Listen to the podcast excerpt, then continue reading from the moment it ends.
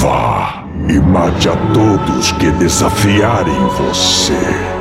Seja muito bem-vindo à 34 e última edição do Taverna HS de 2022. Não é a última edição da nossa história, é a última edição do nosso ano. Até aqui, o ano que começamos, e hoje temos esse episódio aqui mais leve, esse episódio mais descontraído, pra gente bater um papo, claro, sobre algumas coisinhas do Hearthstone que a gente não conseguiu trazer no episódio anterior então, se você não ouviu, fica aí a recomendação, volta lá e ouve o nosso episódio que a gente lançou, o episódio 33, aí há alguns dias atrás. Mas, como sempre, aqui ao meu lado nós temos ele e o Paulo. Como estamos, mano? Sobrevivendo a mais um dia? E aí, maninho, beleza? Tudo em paz? Sim, sobrevivendo aqui a mais um dia, né? Entre essa entre safra meio esquisita que a gente tem todo ano, né? Essa coisa entre Natal e Ano Novo, que a gente não sabe se os dias são normais, se a gente trabalha do mesmo jeito, se a gente tá de férias, é. a gente não sabe de nada. Mas sim, cara, eu tô aqui sobrevivendo a mais um dia e ufa, bicho.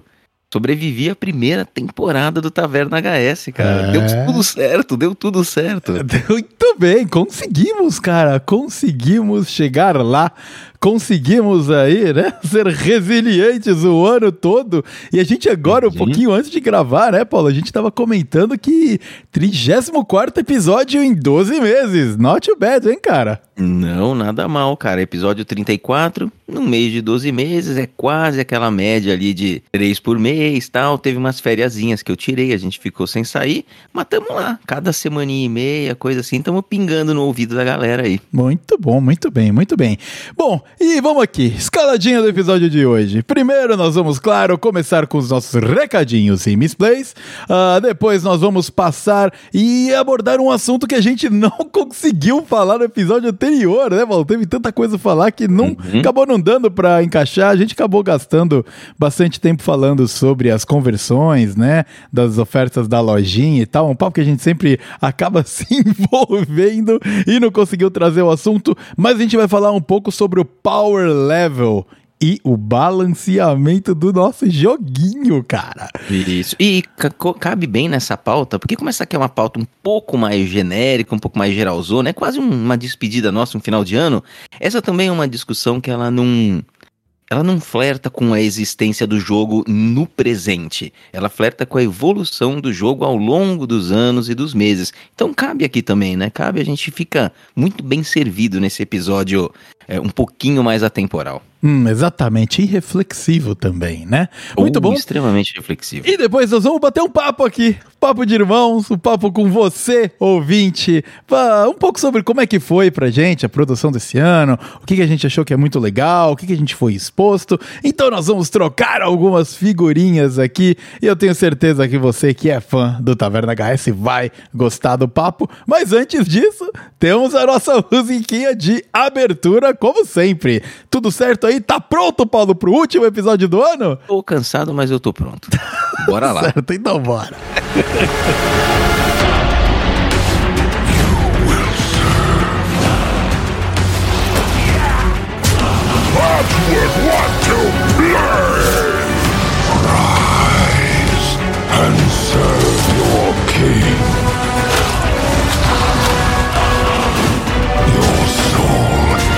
mine. Recadinhos e misplays, vamos lá. Recadinhos, começar aqui. Uh, hoje o episódio é de final de ano, Paulo. A gente já tá tendo clima aqui. Já tá, meu, despacito só tocando de lado. Ele meteu uma festa junina aí, viu, bicho? É, foi, não foi festa junina? Foi? Ah, não sei, cara, não sei. Porra, não, não foi quadrilha. Não fiz o som da, da quadrilha, foi o carnavalzinho, o carnavalzinho aqui, ó. enfim, enfim. É, anos e anos de Canadá, deve estar tá tudo misturado mesmo, né, cara? Vocês devem ter uma musiquinha de virar de ano meio esquisita, entendeu? Em julho não deve ter nada, aí fica com a cabeça bagunçada mesmo. É, em julho tem o meu aniversário, cara. É o evento julino. Mas muito bem, uh, vamos lá, recadinhos aqui. Uh, como sempre, nós temos o pessoal do Discord do Taverna Hearthstone, a gente não cansa de falar deles. Então, para você, ouvinte, que tem o Discord ou quer conhecer o Discord, cola lá, cola lá no servidor dos caras, porque sempre tem uma galera muito bacana lá trocando ideia, inclusive agora. As férias estão rolando, né? Esse período esquisito de final de ano, gente trabalhando, gente não trabalhando, mas uma coisa não muda, é a quantidade de mensagens que tem lá no servidor do Discord da Taverna Hearthstone. Então, fica lá o convite e o link para você acessar o servidor está aqui na descrição deste episódio. Outro cara que a gente gosta de falar e gosta de dar uma moral é o História do canal Heart História no YouTube, sempre trazendo conteúdo de lore sobre o Hearthstone e o universo Blizzard per se, né? Também vários vídeos lá muito interessantes para você curtir e mergulhar no canal Heart História. O link também está na descrição deste episódio aqui. É, pintou um vídeo lá sobre o Astalor, então quem quiser saber um pouquinho mais do MVP da atual temporada do Hearthstone, não do Taverna HS, dá uma passada lá que vai ficar sabendo o que, que, o menino faz. Ele tem uma história, ele não fica só dando 64 de dano num Sim. turno só, viu?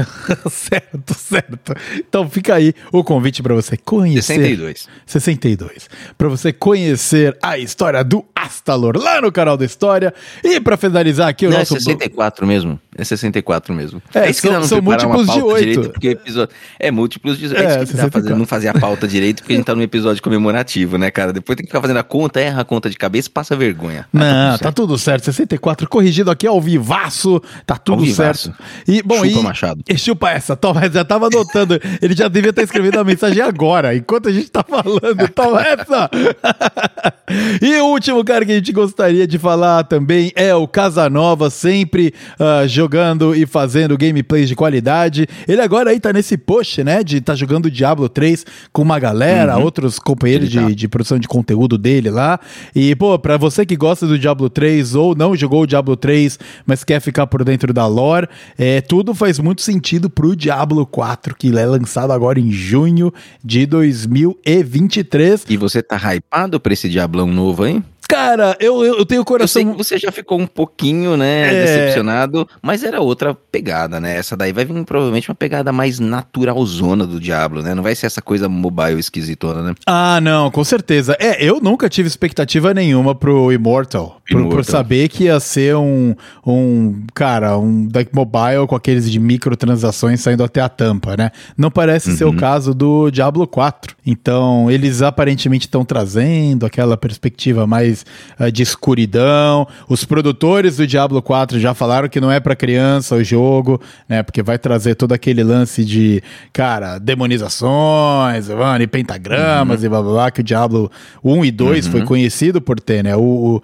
o, o, o 1, apesar dele ter um gráfico bem baixo, ele é um jogo muito denso, né? De história, muito decadente aonde você tá ali em Tristan e tudo mais, né? E o 2 ele expande essa decadência para um, uma parte maior do mundo. Então, uhum. que é o santuário, né? Que é chamado nosso mundo aí. Uhum. Então, é, é, aí o 3 foi lá e, mano, sei lá, parece Looney Tunes Diablo. Aí pra mim não rolou. Mas uhum. muito colorido, sabe? Mas parece e o Immortal expande, a, expande a decadência pro próprio jogo, né? É, pois é, cara. O Immortal expande a decadência pro business de games para quem gosta de jogar um game completo sem precisar deixar uma fortuna lá, cara, sabe? Então é, é. sei lá, mano. Mas então o 3 já foi um pouco decepcionante?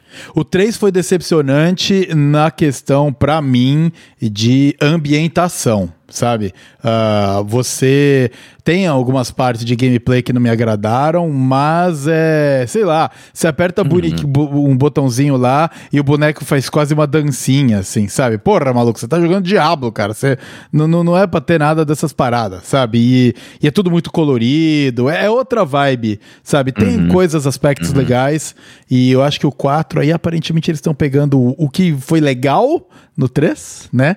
Com uhum. toda a bagagem Diablo, que é o 1 e o 2. Então, expectativas são altas, cara. O jogo parece que tá bonito. Vamos ver, né? Hype pra pré-lançamento é sempre difícil ter, né, cara? É. Quanto maior o hype, pior vai ser a sua percepção depois, porque você hypou muito antes, né? Às vezes é melhor ficar mais pezinho no chão. Né? Exatamente, é melhor Acontece não ter hype. a expansão de HS, que é. a gente já conhece bastante como é que funciona. Imagina com um jogo que sai um novo a cada não sei quantos anos, né? Exatamente, exatamente. Até tá aumentando aí, né? A a, a frequência do Immortal pro 4, 3 do Diablo, sempre uhum. seguiu aquela linha da Blizzard de mais ou menos que nem o StarCraft, né? StarCraft teve um, depois a trilogia de games, o StarCraft 2, que, meu, foi lançado, sei lá, quase 15 anos depois do 1.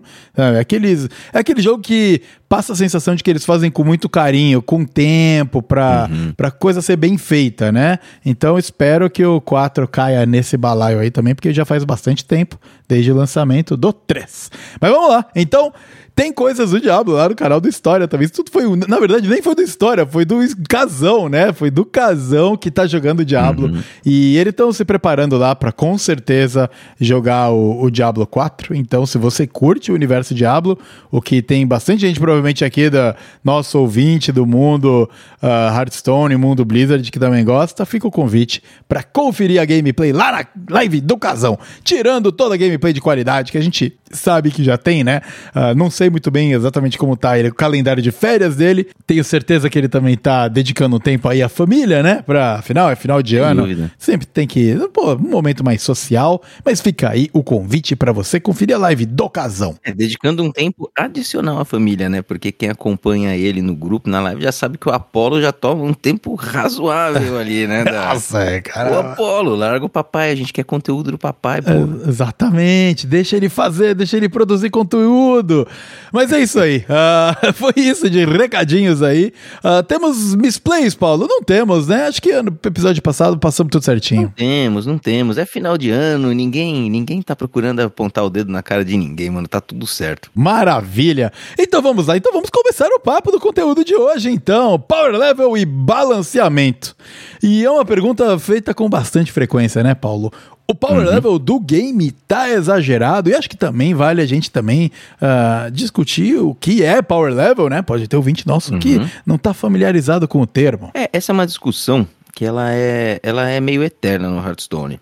É, quem acompanha o jogo há muito tempo tá vendo desde as expansões lá atrás o power level subir, né? O que, que significa exatamente assim o power level? Significa que você tem cartas que cada vez são mais poderosas por si só. Ou sinergias de cartas, mas a sinergia em si é muito mais forte do que as sinergias anteriores que vocês conheciam. Então, assim, para dar um exemplo muito claro de sinergia, a gente pode lembrar, para quem joga há bastante tempo, lá em Deuses Antigos, a gente teve o Kitum, né? O primeiro Kitum que foi lançado. Então você fazia um deck com um monte de lacaiozinhos que iam bufando o seu Kitum, e quando o Kitum entrava em jogo, ele dava um dano equivalente ao, ao ataque dele, né? E, e bufado. Uhum. Assim, é uma estratégia muito lenta, né? Serviu para alguns decks. É, assim, era ok na época, foi muito legal na época. Só que você olha hoje, o Astalor sozinho, na sua versão, na sua terceira versão, costuma dar muito mais dano do que um Kitum dava lá no passado. Uhum. Né? E sem precisar de nenhum suporte dentro do próprio deck, porque lá atrás a gente tinha aqueles lacaios. Você jogava um 3/4 que custava 3. Um lacaio quase vanilla, só que ele tava lá. Buff o seu Kitum. Aí ele ficava mais forte. Então você ficava jogando um monte de cards que em tese você não quer ter no seu deck, só uhum. para aquela carta ficar mais forte. E hoje eles fizeram um Astalor. Fabricaram um card que só de você jogar ele mesmo, ele volta para tua mão numa outra versão e já se bufa automaticamente. Né? Então, assim, isso significa claramente, é claro que é uma análise assim de gerações diferentes do jogo, gerações diferentes, mas significa que esse poder das cartas, de uma forma mais individual, ou das sinergias, ela vem subindo. O Kitum é um exemplo bom de sinergia com carta, sabe? Por uhum. isso que eu uhum. acabei usando ele. Uhum. Outro bom exemplo, por exemplo, a gente comentou aqui o power level da carta do herói Cariel, né? Pô, é, é fortíssimo, né? Entra dando dano, limpando mesa, divide por dois o dano que você toma e ainda tem arma que não quebra. Permanente Pô, no jogo. Permanente né? no jogo e ainda tem um poder heróico que dá mais 4 mais 4 pra alguma a minion na sua mão. Não há que uhum. que rale uma Cariel no 1x1, cara. Não tem a chance, né? Exatamente. A gente olha recentemente o que o Ladino, né, a versão Miracle, consegue fazer. Então desce um lugar lá que custa custava 2 de mana, né? Eles é. nerfaram para 3 de mana, mas nerfaram agora. Uhum. Então, assim, descia por 2 de mana. No turno 3 ou no turno 4, ele já estava fazendo um monte de coisa com preparação, com passo furtivo, com um, lacaiozinho bobo, que é o lacaiozinho da moedinha, que é o dançarino, uhum, né? Mas aí fazia muita coisa. E aí no turno 3, no turno 4, você conseguia colocar uma arma através da Draca, que estava batendo 10, 12, 15, e você colocava, você conseguia colocar num turno inicial do jogo um fantasminha 10 barra 10 com furtividade. Uhum. Então, assim, isso são coisas que a gente não enxergava no jogo antes. É. Né? E aí, a cada ano que você vai voltando no Hearthstone, você consegue enxergar crescida nesse power level. Então, a gente está se referindo a mais ou menos essas coisas, Vitor. Power level. E aí vem a pergunta, né? Que eu até te pergunto, assim, a tua percepção pessoal. Que essa, essa pauta tá vindo para cá porque a gente conversou na comunidade com algumas pessoas, e a discussão ficou um pouquinho em torno de power level crescente, ele é balanceável. A gente pode conseguir sempre ser capaz de balancear o power level e ter um jogo decente. Uhum. É, e, é, e é difícil, né? É difícil. O, o, pelo menos na minha percepção, o power level maior das cartas permitem jogadas é, que são praticamente inevitáveis de acontecerem. Uhum. E também de decks que logo precisam ser nerfados, porque isso é uma péssima experiência de jogo. Uh, o que a gente uhum. vê, uh, como foi o Rogue Stone há uh, um tempo atrás, não tem nada que você possa fazer. Aquilo lá vai acontecer de qualquer maneira. Agora, o passarinho no Hunter, né? Também foi um caso aí de estar tá quebrado. O Cospe Raios. O Cospe Raios. Ah, tem muita gente aí criticando o que tomou nerf, foi adereçado, mas por exemplo. Uhum. A inevitabilidade também do agora do novo Quest uh, Fel, DH. DH. Cara, meu, não tem nada que eu possa fazer contra uhum. isso, sabe? Ou até o padrão que tanto causa desconforto pra galera que joga contra Druida, que no final ele agora tá rampando a armadura e entrando com o Astalo. E se não era o Astalo, antes era o Denatrius, né? Uhum. Então, para mim, particularmente, o power level eu acho o jogo um pouco mais charmoso quando ele tá com um power level um pouco menor onde coisas menos excepcionais acontecem o turno todo. Do que fico, meu, uhum. nossa, fiz essa baita jogada, aí o cara retruca com uma baita jogada, e aí vem outra baita jogada. Mas por outro lado, um power lento, um power level lentão ali também chatão, é um saco de jogar, né? Os jogos são mais longos, né? As partidas são menos imediatas, né? E muito claras, né? Porque o cara vai construindo ali e você não tem como retrucar o que ele tá construindo lentamente. Acho que tem é o oposto do, da explosão, né? O uhum. grande lance, o grande segredo, independente do power level, apesar de eu gostar um pouquinho mais baixo, eu acho que o power level tá bem insanão, assim. Agora, tanto é que o DK entrou agora, né, com as cartas dele, e o DK tá passando a rapa na arena. É, não existe uhum. outra classe com qualquer win rate decente que não seja DK. Porque, meu, as cartas dele foram, como a gente já conversou aqui, desenhadas pro power level atual, só que elas estão na arena, junto com um monte de carta meme de arena das outras classes. Aí, cara, aí uhum. é triste, né? Então, pelo menos na minha, na minha experiência, eu gosto de um, de um power level, mas no meio, meinho, assim, porque eu acho que fica mais fácil controlar também sabe? Uhum. Pra meta. É.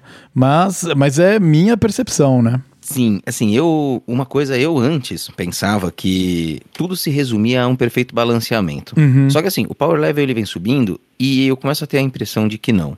Porque quando a gente pensa em balanceamento, a gente vai estar tá falando do quê? A gente está falando de todas as classes serem viáveis e das win rates, de cada classe ter pelo menos um arquétipo que fica ali em torno dos seus 50%.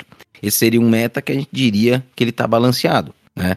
Acontece é que conta muito, além do balanceamento, como que as partidas se desenrolam. Yeah. É. Né? Claro, quantas partidas duram, se elas acabam em 5 turnos, em 7 turnos, em 10 turnos. Assim, 5, 7, 10 parece pouco, mas assim, um meta que tem. A gente acha que nunca teve um meta que em média tivesse mais de 8 ou 9 turnos. Uhum. Mesmo os lentões lá atrás, né? Uhum. Então, assim, aqueles lentões lá atrás nunca chegaram numa média de 10 turnos por partida, né? Então, assim, são pequenas as diferenças, são pequenas as diferenças, né? E vai ter jogador que gosta da coisa mais rápida, jogador que gosta da coisa mais lenta. Agora, eu acho que como a partida se desenrola, assim, como elas acabam e a inevitabilidade com que elas podem acabar, é uma coisa que parece que precisa ser bem pensada também. Né? Assim, eu pessoalmente sou um jogador que eu não me importo tanto de perder partidas rápido. Uhum. Né? Eu não me importo de perder partidas rápido. Eu me, eu me, importo um pouco de perder partidas muito demoradas, né? E, e, eu tô falando de perder porque, assim, perder é o que causa um sentimento ruim na gente, né? Uhum. Ganhar, você fica feliz de ganhar a partida de qualquer tipo de duração. Mas perder, não. Agora, quando ela é rápida, não me incomoda. Agora, quando é inevitável, e eu percebi que eu não podia fazer nada, eu me sinto jogando uma não partida de Hearthstone. Uhum, né? é. E isso, essa a, a, taxa disso, que assim, a gente não fica vendo em nenhum lugar, a gente só percebe jogando o jogo e vendo a percepção das pessoas na comunidade, os relatos, né? Antes eram outros relatos, e hoje os relatos eles parecem estar associados a uma inevitabilidade você não pode fazer nada. Não é que você comprou mal na partida, não é que você comprou mal é que, meu, o seu oponente faz coisas que o seu deck não pode responder em hipótese alguma. Uhum. E em outra partida, é que aí isso daí a pessoa não vai reclamar. Ela fez coisas que o oponente não consegue responder, mas é que aí ela não vai pro Twitter reclamar. É. Né? Mas isso parece que a taxa disso tá aumentando. E o que eu fico pensando é que isso deve estar associado com subida de poder, ou seja, subida de power level, mesmo que num meta balanceado. Uhum. Porque o que está balanceada é o win rate não tá balanceada a experiência. Quer dizer, de certa forma ela tá, um dia, uma hora sou eu fazendo, outra hora é o meu oponente fazendo. Só ah. que as partidas, elas vão se aproximando de não partidas, né, de Hearthstone, que Exato. é como o pessoal fala por aí. Então, assim, eu já olho hoje pro Power Level como uma coisa problemática, de certa forma, né? Uhum. Que talvez tenha que ser adereçada. E aí, Vitor, a grande questão é, como que você vai fazer para reduzir o poder das próximas expansões sem transformar o jogo numa chatice. É. Tá? Sem que a gente tenha vários rings do rastacão atrás do outro. Porque depois que você dá poder na mão de alguém, né? E aí a brincadeira não é só na vida, é no joguinho. Quando você entrega poder, o cara não quer mais descer cartinha tempo para fazer jogadinha meia boca. Nenhum de nós. É. Nenhum de nós quer. Não. A gente quer as coisas legais. Depois que você fez um hero card como Guffy, sabe, que mais você vai entregar pro druida, cara? Se você fizer o Malfurion lá atrás de Trono de Gelo, mano, pelo amor de Deus, o pessoal vai dar risada de, do game. Uhum, uhum. E o modo clássico, ele voltou há alguns anos atrás, a gente já fez brincadeira com o modo clássico aqui antes. Meio que como, olha, gente, o jogo no começo era aquilo, e muita gente falando assim, porra, mano, aquilo que era bom, porque era lacaio na mesa e trocação de lacaio ali. Cara, o jogo flopou em duas semanas. É. Porque ninguém quer jogar aquelas coisas. Porque aquilo lá é chato, é saudoso é saudoso, nostálgico, mas é chatíssimo pro poder que a gente tem hoje. Uhum. Então, como é que você volta, né? É dificílima é. a equação. Eu não sei se tem volta. Talvez tenha que dar uma estancada para que não fique completamente fora de controle, não vire Yu-Gi-Oh, né? Que nem alguém falou conversando com a gente aqui, não sei se foi o Casanova, não sei quem foi, né? Que, meu, é um jogo que eu não conheço particularmente muito bem, mas parece que a coisa é, é meio cabulosa no sentido de turnos gigantescos que um lado pode fazer e o outro não, né? É. Então é, é, é, difícil, mano, é difícil. Mas eu acho que tem que conseguir adereçar, só que você corre o risco de estar tá matando o jogo se você não entrega mais. Exato. Se você não dá mais um pouquinho mais da droguinha. Exato. E, e, é muito, muito, muito interessante esse ponto, porque pensa só, nós tivemos a entrada de uma classe nova, o DK. E a última experiência com o Illidan, o Demon Hunter, entrando, eu não, eu não tava de volta no game ainda, mas a gente já debateu uhum. aqui várias vezes. Foi de que ele entrou num power level absurdo e massacrou o meta. Saiu o Illidan, a gente teve nerfs antes de 48 horas. Tá, então, é, pois é. Tá, mas é que daí, é que isso aí é que saiu quebrado quebrado, né, cara? Eles saiu sabiam que saiu quebrado saiu. e é. resolveram. Uhum. Porque ninguém descobre em 48 horas, ah, é isso que vai dar uma resolvida. É, já saiu uhum. assim, né? Então, sim, péssima sim. estratégia, né? Mas enfim. Eles tentaram, né? Foi péssima porque a galera não gostou. Ah, Eles tentaram desse jeito. Quando você coloca uma classe nova, absolutamente opressiva em tudo que existe no jogo que você uhum. joga até então, há seis anos, por exemplo, aí a galera não vai ficar muito feliz mesmo, cara. Não, não precisa ter bola de cristal sem dúvida. Agora, por exemplo, a entrada do DK foi muito mais harmoniosa no meta. Na verdade, quase mais flopado a galera tá chamando. Não consigo chamar de flopado só porque não, Não, tá com não é win correto. rate alta. É, não, flopado não é em hipótese alguma. Exato. Mas abre margem pra essa discussão do tipo, ah, ó que meme, ó, chegou o meme. Mas por outro lado, a galera gosta de causa, fazer uma discórdia aí e falar que é meme Uhum. só porque a classe não quebra a meta, tá ligado? Tipo, se quebra Uhum. a meta, todo mundo reclama. Se não quebra a meta, todo mundo reclama e fala que foi meme. Sabe? Se ninguém leva pro Mundial, a galera critica. Pô, cara, é, é uma classe nova que entrou no jogo. Eu acho que eles imaginaram que a classe ia ter mais aderência em alto nível de gameplay. Não teve. E agora eles vão ajeitando isso aí, cara. E, e mesmo assim, é uma das classes com flavor mais interessante que a gente tem no meta hoje. Com as três mini classes dentro, deck building. Pra turma que é deck builder, tem muita gente da comunidade, né? Que não, não cria deck. A gente joga decks, por exemplo, né, Paulo? A gente não cria decks. Então eu imagino que o DK, pra quem é deck builder, tá sendo, meu, um baita playground legal. Você fala, caramba, nossa, se eu trocar aqui e de repente, em vez de rodar full uma cor, fazer um mix com isso aqui, ou fazer um em um, sabe? Tem ali coisas interessantes pro jogo. Que eu acho que isso aí é uma ferramenta a mais pro jogo ser interessante, sem dar a pedrinha de droga ali, né, do power level. Hum. Mas agora é difícil você dar o, o passo atrás, pelo menos para a próxima curta temporada. Porque apesar do DK não estar brilhando, ele tem um power level alto. Então, se todas as outras classes começam a perder o fôlego ali e começa a rotacionar, tipo, o Guff que você falou, cara, vai virar a chave daqui a pouco.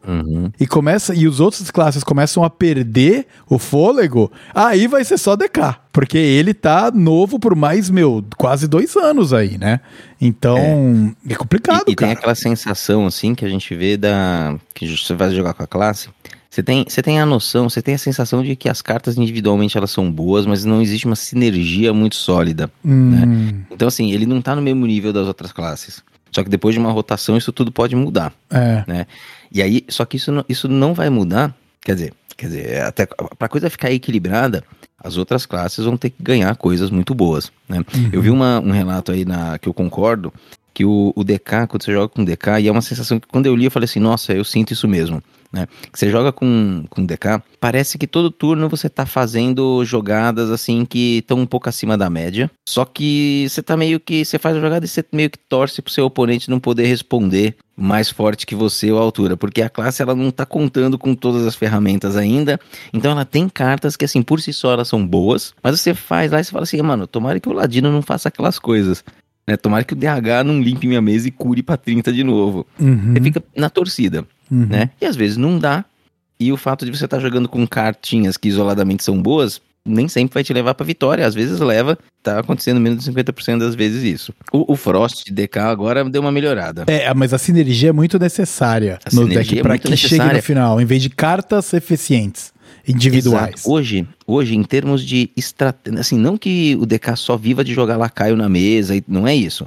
Mas em termos de estratégia, o DK é a classe que mais parece arena hoje. Né, porque ainda mais com o príncipe Renatal nerfadão, Uhum, né? Que tem uhum. um deck com full, com mais denso em lacaios, diminuiu um pouquinho a quantidade. É. O DK hoje ele tem um pouquinho mais cara de arena. Mesmo um Frost que você joga assim, você bota lacaio na mesa primeiro, tenta agressivar e depois você tenta burstar com dano, né? É, ele é Burst mega na cara. burner. Mega, mega burner. A arena, É. você não faz isso na arena. É. Mas ele tem essa uma estratégia.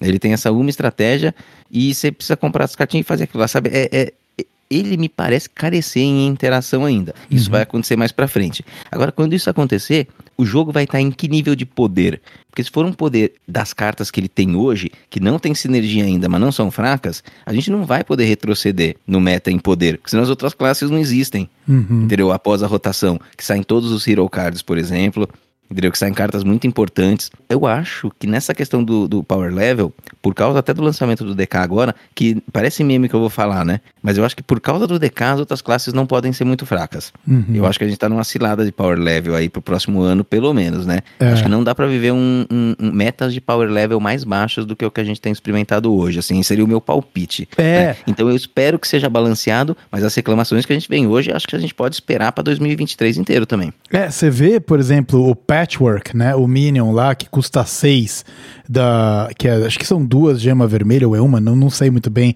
não lembro mais. Mas, Três. cara, ele é. Eu acho que é três. Não, não é, não é. Você não, Não é? precisa Ah, estar nossa, full é blood dois pra usar, rodar ele. É. Cara, Nossa. mano, aquela carta lá é bizarra. Só que assim, ele é uma carta bizarra no deck de Blood que sofre pra finalizar jogo. Então Uhum. ele, ele não é tão incrível assim, apesar dele ser uma carta incrível.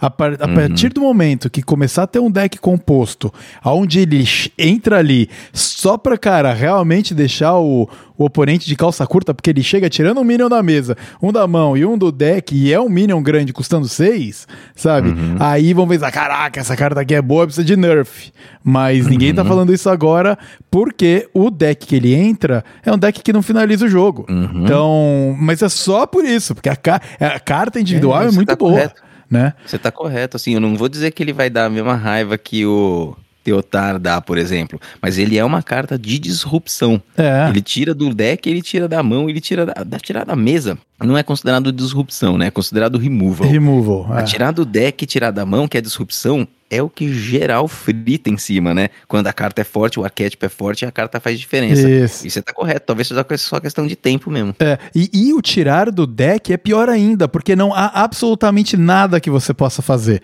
Porque ele tira da sua mão e do deck. Se você acha que o cara vai descer um Teotar ali e você tem alguma carta que você não, né, não, não quer perder, ou você pode, se ela for trocável, você joga ela pro deck, tá com Feeley e, mano, dá um reshuffle ali pra tirar ela da sua mão, ou aumenta o número de cartas da sua mão, sabe? Você faz alguma coisa pra tentar se livrar né, do possível Teotar.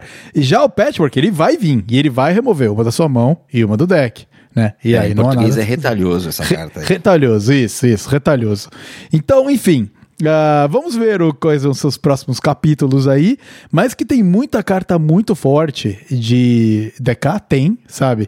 E eu acho que se elas custassem três gemas integral, beleza, porque daí você tá comprando a ideia de estar naquele full arquétipo ali.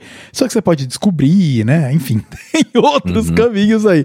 Vamos ver o Tem que vai acontecer. coisas. É. Mas, assim, mas é isso, a discussão que a gente queria trazer era aqui, ó. Power level é resolvido com balanceamento? Eu já pensei que sim, e hoje eu penso que não. E em cima dessas coisas que a gente tá falando, Victor, acho que 2023 ainda é um ano de power level elevado. Uhum. E isso, assim, pode ser que daqui pra frente seja elevado. É só a Blizzard não querer baixar. Mas aí isso assusta um pouco. É. Porque é o poderzinho, mano. Ele impregna ali, né, cara, no jogador. E depois, Exato.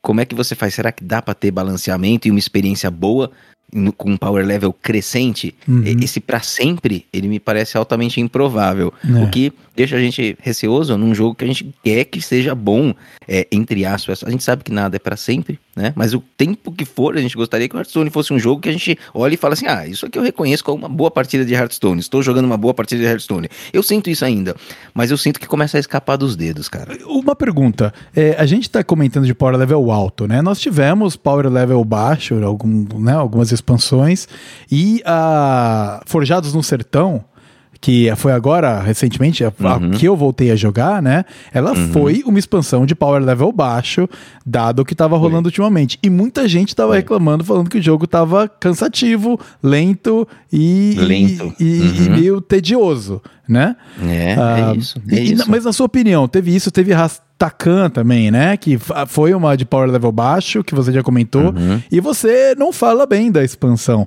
Então, quer dizer, o power level baixo também é desagradável. Não, ele é desagradável. Assim, eu, por exemplo, eu não defendo mais o power level baixo porque eu já tive power level alto. A minha preocupação é onde ele vai parar. Aham, né? aham. é. Como faz, assim? Porque Ring do Rastakan, assim, a expansão em si, ela teve a temática dos Loas, assim, os Loas, eles, né, assim, é, a gente já falou mal deles aqui, corrigiram a gente, mas alguma, alguma coisinha daquela expansão Uhum. rodou.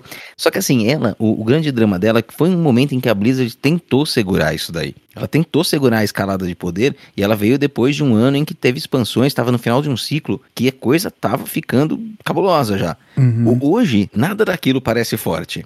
Mas naquela época as coisas eram bem fortes. E ela segurou com aquela expansão. E assim, a expansão passou, ela mudou pouco o meta, né? Mudou pouco e é uma expansão que as pessoas esquecem, assim, né? Porque não trouxe nada. Uma expansão que as pessoas esquecem, ninguém tem acesso a esses números, mas provavelmente vende menos pack, provavelmente rentabiliza menos. Teve um, o episódio muito interessante do Data Reaper que eles fizeram uma pool lá para pegar quais eram as expansões favoritas dos Foi, ouvintes. Foi mesmo. E, Foi eles- mesmo. e, meu, tiveram várias, né? Muito distribuída, claro. A que Uhum. você falou lá dos deuses antigos lá em cima, né? Uhum. A- a- algumas mais recentes, porque tá fresco na memória da galera. E uma que eles surpreenderam que teve um voto foi Rastakan. Eles viram e Uhum. falaram: Nossa, a gente, a galera nem lembra direito dessa expansão que ela existe. Me surpreende ter Ah, tido cara, um era voto. alguém que jogava de paladino e adorou o deck da Shirvala lá e aí pirou no deck. Mas é isso, mano. É uma, é uma discussão assim. é, aqui, assim, pra quem tá ouvindo a gente, é uma discussão que a gente faz na, na base um pouco da ideia e da experiência do jogo, né? Mas ninguém sabe qual é o melhor caminho. A Aham. gente só torce. A gente tá vendo qual é o caminho trilhado e discutindo se ele é bom pra sempre, assim, né? E se ele leva o jogo pra um estado sustentável, que é o Uhum. que todo mundo gostaria, né? Pelo menos as pessoas que jogam. Enfim, é isso, cara. Muito bem, muito bem. Mas como tudo na vida, me parece que o power level é também algo que precisa estar é, nem no céu, nem no inferno, né? Nada é extremo. Os extremos não são bons na vida, né? A gente tem que estar sempre ali num equilíbrio de até transitar um pouco mais para cima, um pouco mais para baixo, para aproveitar um pouco de tudo. Quando cai muito na polarização, daí lascou. Mas vamos ver o que os próximos capítulos vão trazer. É, um pouquinho de salada, um pouquinho de droga, né? Exatamente, um pouquinho de salada, um pouquinho de droga. Tem mais alguma coisa de power level e balanceamento que você quer trazer, Paulo? Cara, acho que não. Acho que era essa discussão mesmo. Foi uma discussão que a gente teve aí recentemente com algumas pessoas da comunidade e que é intrigante. Então a gente quis trazer pros nossos ouvintes também. Muito bem, e compartilhe conosco, ouvinte, a sua opinião sobre o power level e o que, que você acha do jogo, pra onde tá indo, se tá tudo certo, se. Oh meu Deus! Acabou tudo! Acabou! acabou o joguinho! Então compartilha aí com a gente quais são as suas ah, impressões. E agora vamos lá, vamos bater um papo, vamos trocar uma figurinha aqui, Paulo, sobre um papo de final de temporada. Acabamos a Season 1, estamos acabando a Season 1. ah, um ano aí desde que tudo começou. É, Eu tava aqui revisando, inclusive, o nosso primeiro episódio foi lançado em 11 de janeiro. 11 de 11 de janeiro de, janeiro. 2022. Mas o piloto, o piloto, né? E aí o episódio 1, dia 12. Isso, foi 11 e 12. É, é, foi Uhum. quando nós começamos tudo, né? E, e olha só, cara, temos aí um ano de jornada. ahn, conta aí um pouco, Paulo, como é que foi o rascunho também? Eu acredito que o ouvinte não, não saiba um pouco, né, de como foi o início do Taverna HS, antes de se chamar Taverna HS, né? Que foi uma Uhum. ideia sua, de onde saiu sua inspiração e blá blá blá, Uhum. para que a gente começar a construir isso aqui. Sim. É, assim, até. Aí acho que é um bloco de curiosidades para os nossos ouvintes, né? Mas ah, podcast, né? O que, a gente hoje faz um podcast, É. né? E eu acho que, assim, nesse formato de podcast, acho que a gente consegue dizer, com certa segurança e respeito a todos os outros produtores, que nós somos o único podcast de Hearthstone que existe no Brasil. Uhum. Por que, que nós somos essa mídia, assim, tão de nicho, né? Tão excluída do, do mainstream, né? Que vem crescendo aos poucos, mas um pouco separada, um pouco lateralizada. Uhum. Eu acho que a resposta é porque a gente gosta disso, né? Então, o Taverna HS, como ele existe hoje, ele é fruto de várias conversas que eu e você tivemos, né, Vitor? No passado de, pô, como seria legal fazer um podcast de alguma coisa, Uhum. né? Só que não é fácil fazer, dá um certo trabalho, né? Você precisa de uma certa dedicação, de, de despender um pouquinho com um pouco de equipamento e tempo. Então, assim, nessa nossa linha do tempo, eu acho que o Taverna HS ele começa antes, Vitor. Ele começa com o seu podcast. É. Com o É Isso Aí. É. Né? Que se o nosso ouvinte ainda não, não, não conhece, por favor, siga, Vi- o Vitor nas redes, que o É Isso Aí estará com certeza linkado por lá. Podia É um colocar um, episódio- link na descrição aqui pros irmãos, né, Paulo? Coloca aí na descrição do gente, episódio. a gente pode discutir isso depois.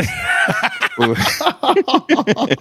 Ai, ai, ai. Ó, já fiz jabá de graça aqui, porra. Porra, cara, como não é jabá quando é o projeto do cara que toca com você? Né, é brincadeira, claro que vai estar na descrição. Muito bom. E aí, assim, começou com um projeto do Vitor, né? Que era um podcast que ele tinha vontade de fazer, que é um esquema um pouco mais de papo de bar, um pouco mais de variedades, né? Para quem conhece, assim, Jovem Nerd, que nós dois provavelmente tivemos primeiro nosso contato com o pessoal do Nerdcast, Uhum. são episódios mais naquele estilo, É. né?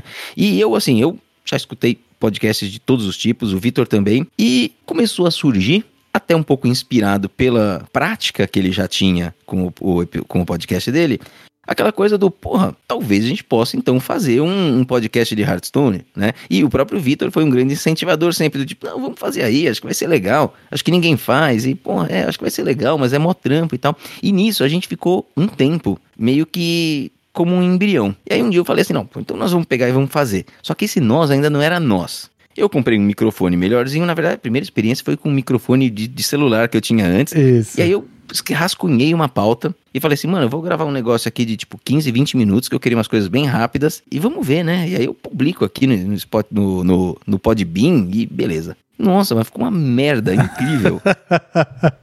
Porque o áudio tava péssimo. Mas péssimo, péssimo. Assim, você ouvia e falava assim: não, eu não posso publicar isso, porque é como se eu estivesse falando dentro de um banheiro, sabe, com, com, com alumínio em volta de mim, assim. É. Né, dentro de uma caixa de papelão, tudo isso. Então não tem condições. E daí a gente começou até a discutir, né, que microfone Uhum. pegar e, pô, é, quando você entra numa qualidade de áudio que a gente entrega aqui, você já tá pisando em equipamentos profissionais de som, Uhum. né? É então, é mesa de som profissional, não é semi-profissional, mas é profissional num tamanho menor. Você não tá falando de uma meia de 48 canais. São 10, Uhum. por exemplo, 6, 6, 10, 4 que seja, mas você tá falando de equipamento profissional, microfone profissional, qualidade de áudio profissional e etc. Então, é, eu acho que tem esse, é, é, esse lance de você investir num projeto que pode ser que você canse daqui a pouco e colocar uma grana nele, Uhum. sabendo que esse dinheiro não vai voltar, vai ter que voltar de outra maneira, né, Paulo? Foi até um papo que a gente teve algumas vezes, né? Até o- Uhum. o, o, o podcast de fato engrenar, eu acho que você ainda se questionava sobre a aquisição ou não do microfone, né? Uhum. É, assim, uma coisa que quando. Aí eu acabei comprando É. o microfone e aí a gente gravou as primeiras coisas. Mesmo antes da gente começar a fazer, eu já tinha comprado. Eu acho que eu comprei por julho e o nosso primeiro saiu em janeiro. Foi. Nesse tempo eu fiz algumas experiências que eu chego lá ainda. Mas quando eu gravei e escutei o resultado, na hora a dúvida acabou. Então, assim, a qualidade do som no microfone mais profissional, ele é incomparável.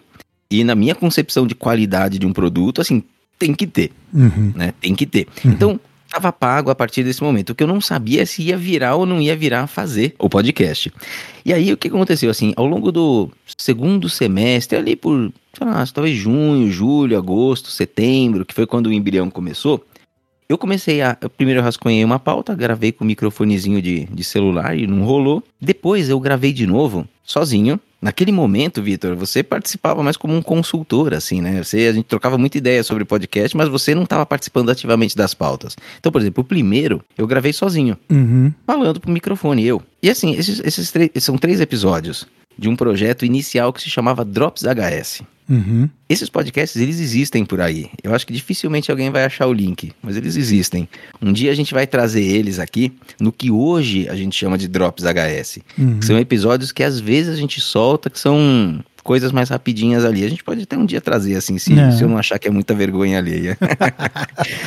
Mas eles existem, são três. Um eu gravei sozinho, e nos outros dois, eu não me lembro se você participou dos dois, eu acho que você participou, né? E um deles eu me lembro claramente que você participou bastante, só que era um formato diferente, né? Uhum. Você entrava, você tava voltando pro jogo, né? Tava reconhecendo o jogo ainda, e você participava mais como um comentarista. É. né? Então eu fazia a narração e você participava ali. Só que era um formato que, no fundo, ele acabou se mostrando extremamente cansativo. Porque acontece que eu falava quase que o tempo todo, né? Então, pra mim era ruim gravar, é? porque eu ficava falando muito, sozinho. É. Na hora de ouvir o resultado, fica cansativo também, Uhum. né? Era uma coisa diferente desse formato que a gente tem aqui, que você fica sendo um puxador das pautas e eu participo e às vezes a gente tem um convidado. Então, assim, mas, cara, serviu de um grande embrião lá atrás. Né? É. Esse daí era o Drops HS. Ele existiu antes do Taverna. E a minha, e a minha percepção, como alguém que estava voltando pro jogo, era difícil você até entrar Ah, numa verdade, discussão é. maior, porque você não tá tão envolvido, você tá um pouco perdido no que tá acontecendo. Muita coisa mudou no período que eu fiquei fora, fiquei muito tempo fora do game, né? Então, Uhum.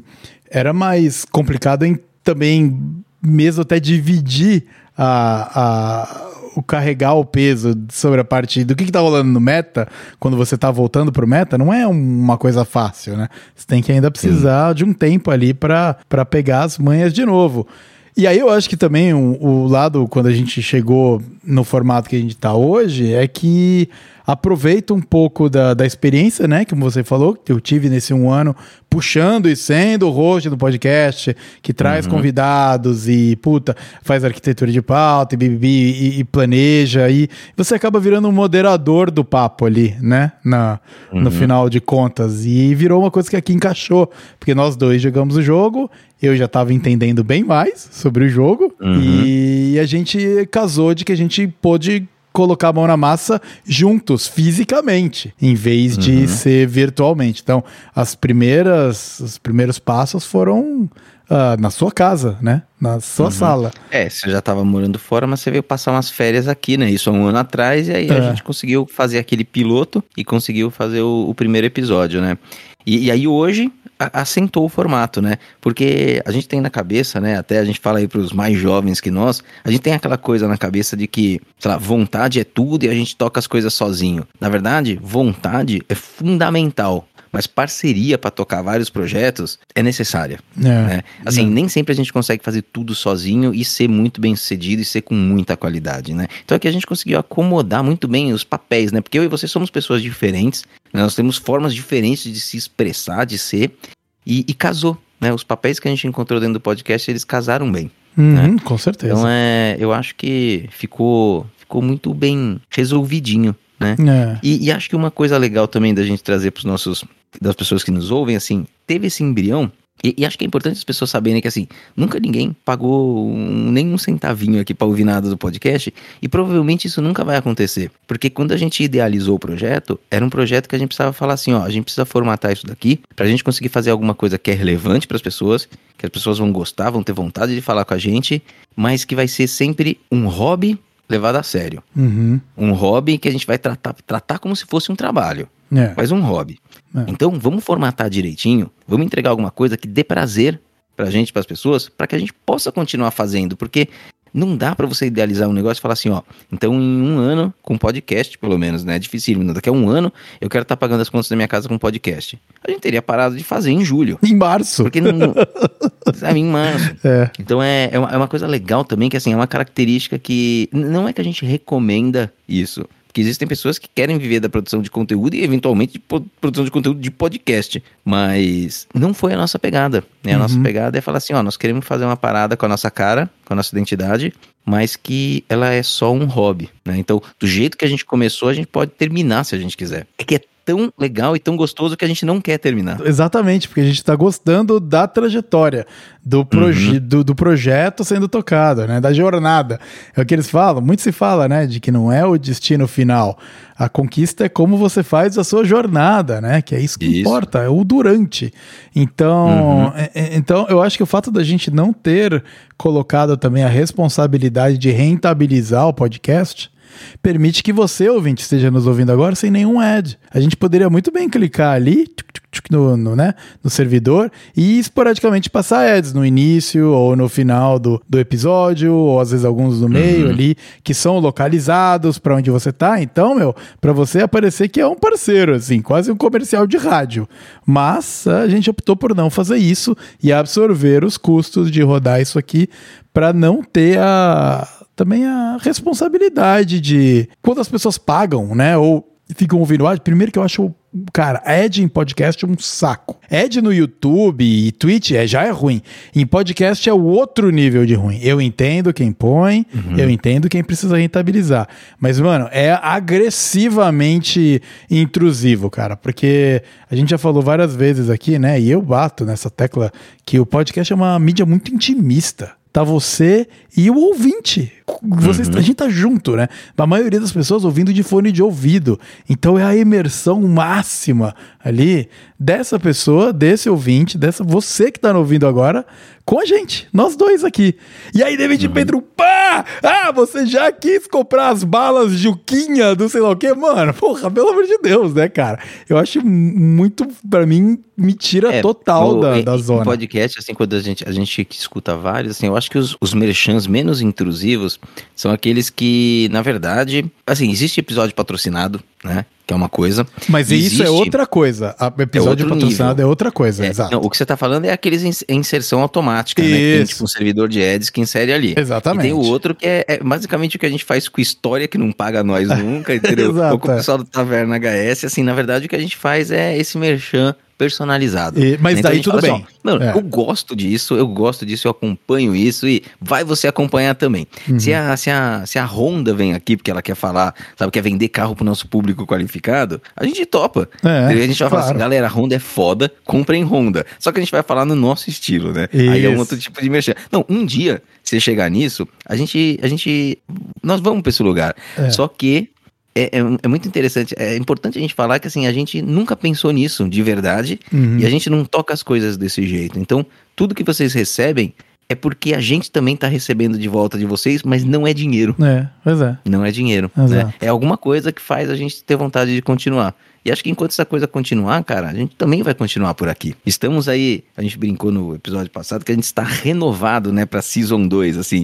Nós renovamos, eu, entre nós dois, assim, eu e o Vitor, a gente teve um papo outro dia e falou assim, mano, nós vamos fazer mais um ano? Porque tem que pagar o Podbean lá, o negócio do Podbean, o negócio é pagar anual, que a gente paga menos. Vamos uhum. fazer? Aí nós conversamos, cara, o que, que a gente quer? Que a gente quer a mesma coisa, a gente quer um pouquinho mais, mas a gente quer isso, quer aquilo. Vamos fazer? Vamos fazer. E renovamos, né? E renovamos por mais um ano, exatamente. É isso é. E, e, o ponto do ad que eu trouxe é realmente essa inserção automática, né? Não é, é. o um, cara, você fazendo uma ação para algum patrocinador. Com certeza não, porque daí você coloca a sua assinatura, você coloca o seu jeito de falar, né? O quem é você. É, você, você topa ou não vender aquele produto ou fazer um merchan daquele produto. Isso. Se for algo completamente descolado com o que você acredita, você não faz, sabe? Então, pelo menos eu imagino que não. Mas, enfim. O Marvel Snap, pode vir, viu? A gente faz também, viu? Chama! Chama! Vou fazer uma tatuagem do Marvel Snap. mas, mas exatamente. E aí a gente foi retribuído em carinho, né? Não só carinho dos nossos ouvintes e da galera que nos acompanha, mas o carinho da comunidade que produz conteúdo no Hearthstone hoje já. E eu também o carinho das pessoas que toparam abrir um espaço na agenda para vir participar com a gente aqui no Taverna HS. Desde, mano, JP Mixter, quando, meu cara, depois, logo depois de jogar aquela Master Tour brilhante, né? Nayara uhum. Silvestre veio falar com a gente. Machado, que é onipresente no universo do Hearthstone, cara, gente boníssima. Ele te cobriu num episódio aí que você tava doentão. Que eu fiquei doentão, ele pegou o meu lugar, exatamente. né? Então, pô, Tanaka, né? Nosso amigo Tanaka, que, cara, nem Twitter tem, né? Mas topou vir falar sobre a lore, né? E, e, e os. Cara, a, a, parte de flavor da, do, do Hearthstone, que é tão legal, né? Então, a gente é muito agradecido ao carinho e à receptividade. A gente imaginava que ia ter mais hate, né, cara? Antes da gente entrar. Que ia ter mais resistência a gente é. do que realmente teve. E me surpreendeu positivamente. É, é verdade. E, assim, eu acho que a questão do hate, assim, é, é porque era uma. Um uma percepção de comunidade, assim, porque assim, o hate, ele, ela existe, a comunidade do Hearthstone ela é uma comunidade mais tranquila, mas existe é. problemas e atritos e, e, umas certas brigas, principalmente quando a gente pega mais a gringa, assim. E aí, essa era a ideia, né, que se tinha. Só que, na verdade, o podcast ele serve como uma grande barreira para isso. Porque a gente percebe nitidamente que não é todo mundo da comunidade que consome determinadas mídias, né? Existem, existe pessoal que é mais YouTube, existe pessoal que é mais Twitch, assim. E o pessoal da Twitch, por exemplo, tem um jeito de se comportar muito característico. E às vezes você toma aquele comportamento como um comportamento que é padrão de comunidade. Mas não. Toda comunidade ela é nichada tem aquela pessoa que participa de todas as esferas tal, mas ela, na verdade, assume protagonismo em uma ou outra ou outra. E muitas vezes, é, aquela que às vezes te causa uma impressão hum, hum, não tão boa é da atuação da pessoa em uma das esferas que ela atua, mas não em todas. É. Então, assim, quem tem às vezes facilidade de falar alguma tranqueira assim num chat da Twitch, ou tem um comportamento que eu ou você a gente pode questionar, ela não vem falar com a gente aqui. Ela até pode escutar a gente, mas não chega pra gente isso. Ou ela começa a escutar e fala assim: não, mas isso aqui não dá uma liga pra mim, e não tá aqui. É. Então, assim, o podcast ela é uma coisa do mesmo jeito que você falou que a gente tá dentro do ouvido das pessoas, a gente também participa assim, e isso acaba sendo um certo filtro, né? O podcast ele tem essas características, né? A gente que escuta várias, a gente escolhe também muito pelos hosts, muito por como eles com qual é a conduta deles, né? É. Qual é a postura deles, né? Então eu acho que isso daí acaba sendo um filtro de hate que eu imaginei que pudesse haver. E assim, não há um Cara, a gente não teve uma manifestação ainda, a gente já teve manifestação do tipo assim, ó, não concordo com o que vocês falaram, mas nenhuma de ódio, Uhum, né? é verdade. Absolutamente nenhuma, absolutamente nenhuma. É, Né? é. Então é uma coisa muito. Foi muito positivo também essa percepção. É, eu acho que com certeza refletindo assim, a plataforma em si e quem consome a plataforma, ela filtra muito. É algo Uhum. antigo, se você for ver, É, né? inclusive pelo contrário, né? Assim, Ah. quem vem nos procurar geralmente é todo mundo gente fina. Ah, Quem escreve pra nós em qualquer um dos meios, sabe? A, a gente já recebeu até e-mail, né? Com um bagulho bem velho já.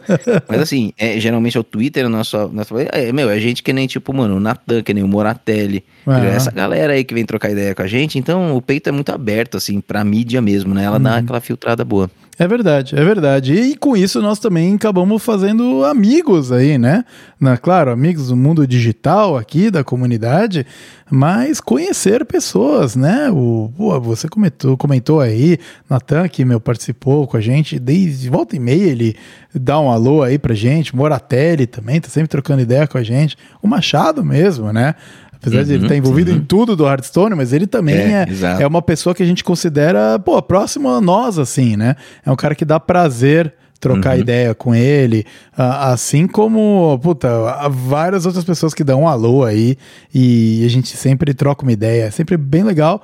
E, por exemplo, Casão, que é um cara, mano, que a gente gosta de trazer os insights dele na, na parte, mano, da ranqueada, né? Sempre com bastante sabe? Nós, a gente gosta de abrir o espaço para todo mundo, né? Gente diferente também. E, e eu fiquei feliz porque as pessoas maiores aí da comunidade, né? Também nos abraçaram muito bem. Então foi tudo, foi tudo certo, foi tudo muito bem. Uhum. Foi e é por isso certo. que nós vamos fazer a próxima temporada. Foi tudo muito melhor que a encomenda, né? Exatamente. Foi tudo muito mesmo. melhor que a encomenda e talvez é aquele alinhamento de expectativa de meta também, né? A gente deixou a expectativa sob controle, eu acho. Uhum. E aí a gente se viu bem impressionado.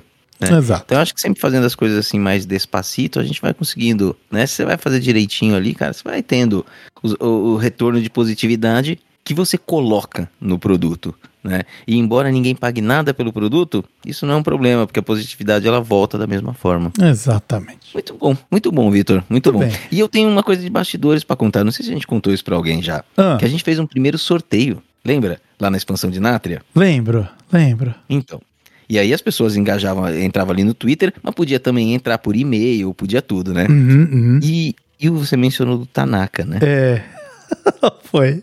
Mano, a gente contou pra ele, mas a gente não contou pra ninguém. É. Tanaka é nosso amigo, né? Aí a gente, pô, ele entrou em contato com a gente e falou assim: ô, quero participar da expansão, tá? Dar sorteio e tal. E a gente incluiu um ticket dele lá. É. No meio de um monte de gente. Um. É. No meio de uma porrada de gente. Um monte, um monte. É. E aí nós fizemos sorteio, mano. E o Tanaka ganhou, cara. A gente gerou ali a, a ordenação aleatória. Uhum. E apareceu lá em cima assim, Tanaka. Eu falei assim, puta merda, Nem mano. ferrando, agora, cara. velho. É. O que, que a gente faz, cara? Porque ganhou o cara, que é nosso amigo, É. que participou de um monte de episódio aqui. Que nem Twitter tem, não tem nada.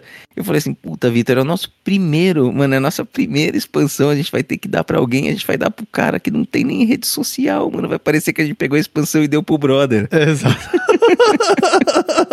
Aí nós falamos assim, ô Tanaka, é o seguinte, não vai dar, tá bom? Tipo, mais pra frente a gente dá alguma coisa aí, cara, mas esse aqui não vai dar, mano. Aí a gente É. sorteou outro. É, isso aí ganhou o Thor lá. Foi uma bacana entregar pra ele e tal. E saiu gente da comunidade mesmo. Exato, mano. É. Mas assim, juro por Deus, galera, a gente, a gente fez tudo certinho. Aí sorteou e ganhou Tanaka, mano. A gente um olhou pro outro e falamos assim, meu Deus, velho, e agora? É, e daí toca, vai dar merda, vai dar merda. Nossa, velho. Ai, as coisas. Não ia, né? não ia acontecer nada de errado, mas ia causar uma, expressão, uma impressão muito esquisita, né? Aí a gente, a gente passou os panos, assim, chamou o Tanaka e falou assim: é o seguinte, Tanaka, ó, depois eu te arranjo um ministério, tá ligado? A gente faz umas coisas assim, ó. é, cara, a gente toma uma cerveja e tá tudo certo, cara, não tem problema. A gente resolve isso na broderagem aqui, mas Exatamente. a gente vai precisar ressaltar. Mas é verdade, cara, foi, foi realmente. Essa aí foi, essa, essa foi de bastidor, né? Essa é bastidor mesmo, só saiu agora, já tá aí há meses que isso aconteceu. É. ai, é ai, ai. Muito bom, cara. Eu acho que é isso aí. Para um episódio de fechamento de ano, acho que foi bom também a gente fazer uma resenha aqui, para de repente o ouvinte conhecer a gente um pouquinho mais nós, né? Nossas ideias fora do universo Hearthstone aí. É isso aí, é isso aí. Não, muito bom mesmo, Vitor. Excelente. Então, com isso, eu fecho aqui a minha participação no último episódio do ano. Uh, boas festas a você, Paulo. Boas festas a, ao ouvinte que nos escuta. Ainda temos aí ano novo pela frente. Mais uma vez, muito obrigado a vocês da comunidade do Hearthstone, seja produtor de conteúdo, seja consumidor de produtor de conteúdo ou só um gamer, é, por ter abraçado a gente com tanto carinho. A gente espera retribuir esse abraço e, claro, sempre de braços abertos aí para seja gente nova querendo produzir conteúdo e quiser trocar umas figurinhas com a gente, quer fazer podcast, puta, vem trocar uma ideia aí junto com a gente que a gente vai dar a maior força também. Acho que quanto mais gente junta indo para frente, melhor. Então, estamos aí para quem sabe até fazer mais parcerias com a turma, né, que produz coisas aí para a gente trazer cada vez coisas mais interessantes. E com isso eu fecho finalmente a minha participação no episódio de hoje. E Paulo, agora sim, pela última vez do ano, você faz o seu fechamento tradicional e muito obrigado, mano pela oportunidade de compartilhar esse projeto durante esse primeiro ano com você. Beleza, maninho. Não, cara, eu nem preciso agradecer que o prazer é meu. Assim, na verdade, nos conhecendo tão bem, assim, a gente sabe que o prazer é nosso, né? É, é mútuo é um sentimento em conjunto e a gente fica muito feliz de compartilhar um pouco desse tempo que a gente passa junto, falando de um game que a gente gosta, com tantas outras pessoas aí que a gente sabe que agora nos escutam e já são um pouco mais próximas também. Então, assim, essa eu acho que é a grande coisa positiva que a gente tira desse ano de 2022, né? Nesse sentido mais amplo, nesse sentido mais social. Em tantas esferas da vida a gente muda, né? Mas nessa esferinha aqui, nessa esfera pequenininha que a gente tem, muito específica dentro né? Tipo, da internet, dentro do mundo do Hearthstone. Eu acho que houve muita, muita interação, muita identidade e muita coisa boa. Então, eu agradeço a você, ah, mas a gente também agradece principalmente ao nosso ouvinte. Né? Eles são o motor e o combustível para a gente continuar fazendo, para a gente estar tá renovadão, fechadaço aí em mais um ano. E a gente quer terminar 2023 com a mesma positividade, né? Com essas mesmas boas sensações. E assim, o meta às vezes tá meio foda, o meta às vezes tá meio esquisito, só que as pessoas que nos escutam, elas estão sempre aí, né? E a gente fica feliz de poder conversar com elas a cada semana e meia, quinzenalmente, na, na tocada que a gente consegue aqui. Perfeito. E é isso, gente. Eu fico muito feliz aí de terminar essa primeira season. Espero que venha outras, né? Espero que a gente não tenha que fazer temporada filler, que tenha sempre gostoso, assim, sempre bacana. E muito obrigado por esse ano. Eu quero que fiquem todos muito bem, que o Natal tenha sido bom, que o ano novo seja excelente. E quando der tempo, aperta no botãozinho ali, porque vocês sabem onde a gente está. A gente está sempre, sempre na ranqueada.